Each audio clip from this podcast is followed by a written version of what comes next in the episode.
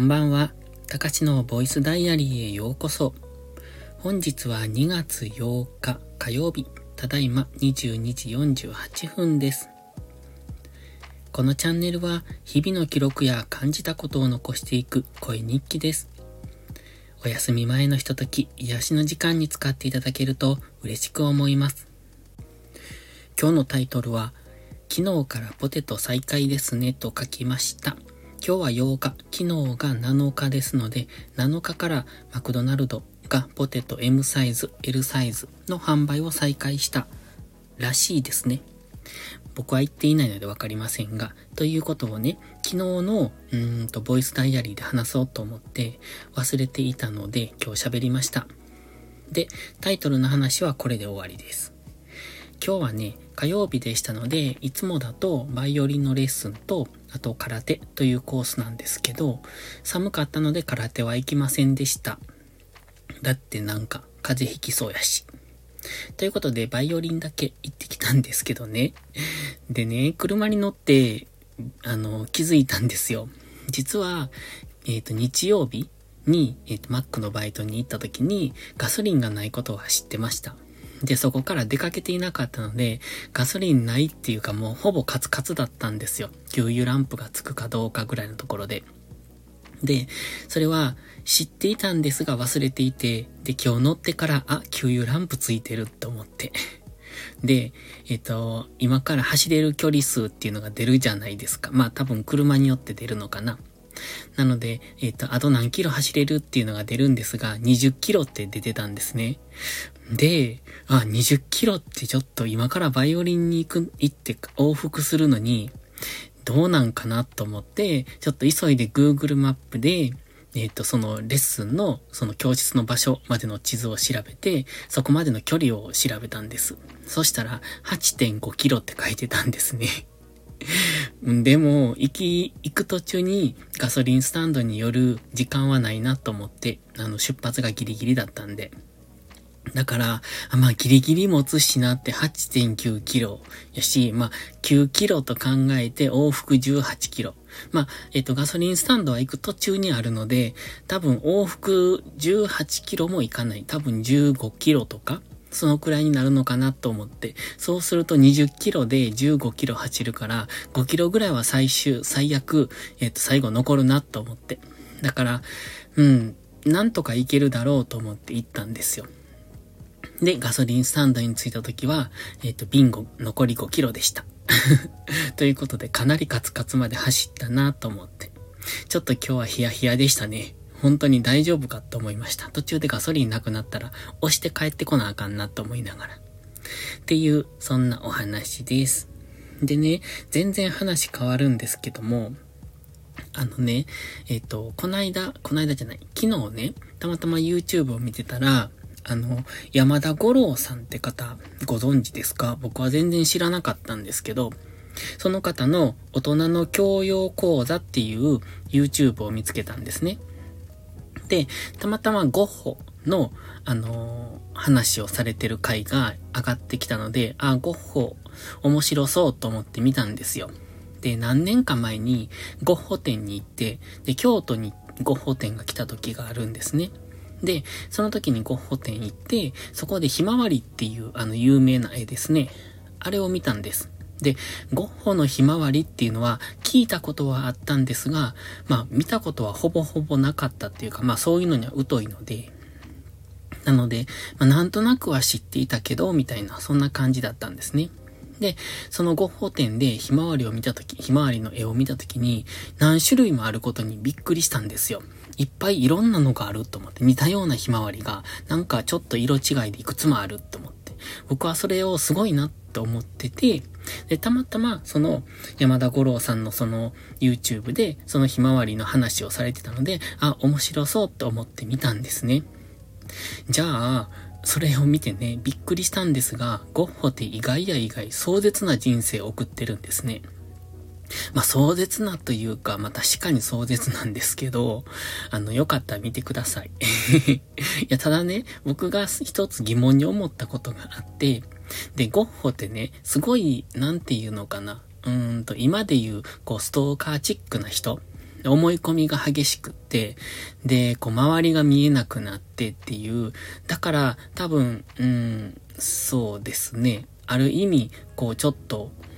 心の病というのか、まあそういう特徴のある人、過度に特徴がある人っていうのかな。だからこそああいう絵が描けたんだと思うんですが、まあそれはそれでいいんですけどね。で、その、ゴッホがね、うんと描いた絵が有名じゃないですか。まあ有名だと思うんです。僕はよくわかんないですけど。まあピカソとかゴッホとか言うから有名だと思うんですけど、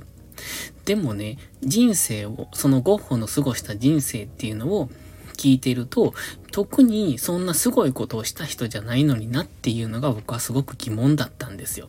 どうしてこんなに有名になったのかなって思って。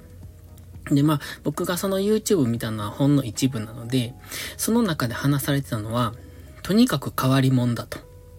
で、すごく人のために、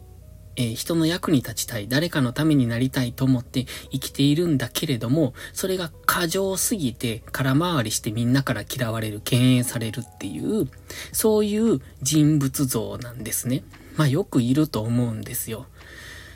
空回りする人。でも、人としてはすごくいい人だと思うんですが、そこがもう過剰になりすぎてるから、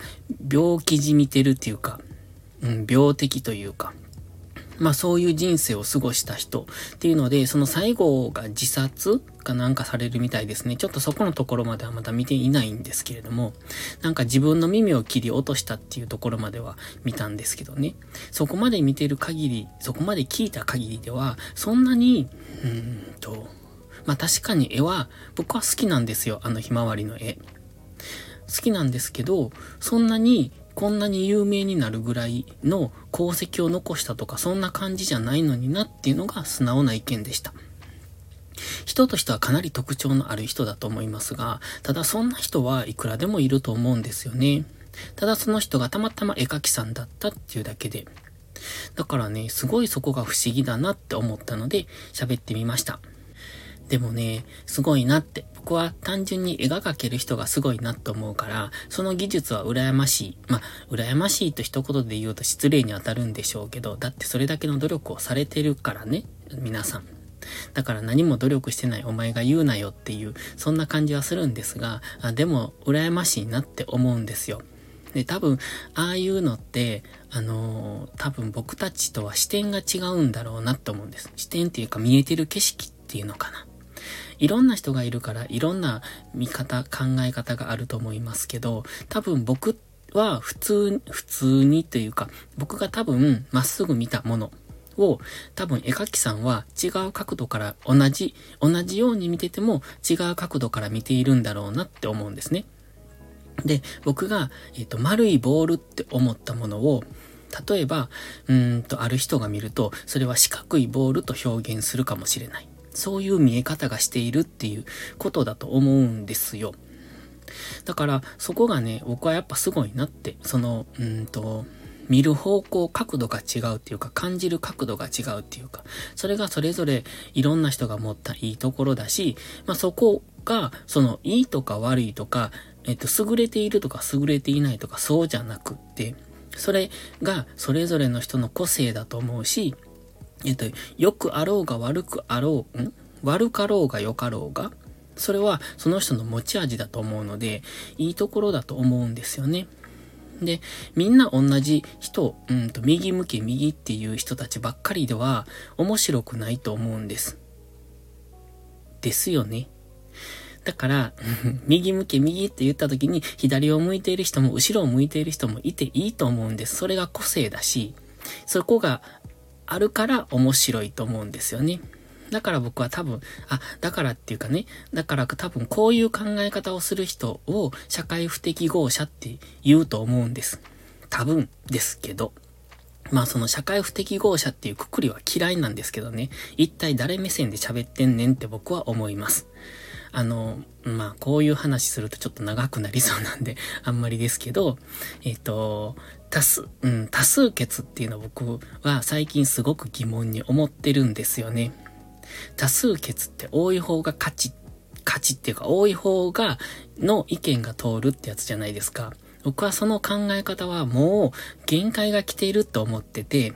多数決は民主主義であり、民主主義の限界が今来ているから、そもそも多数決っていう概念自体が間違ってるんじゃないのかなと。その多数決で物事を決めるっていう概念。で、多数決で決めるってことは少数派は、うんと、負けっていうか悪っていうか間違っているというか、そういう囚われ方をする少数派がそういう風に思われるから差別が生じ、いじめが生じるんじゃないかなってだから、そもそも民主主義、多数決っていうこと自体が、僕はなんかおかしな社会じゃないかなって最近考えてます。というわけわからない話で、今日は締めます。では、また次回の配信でお会いしましょう。たかしでした。バイバイ。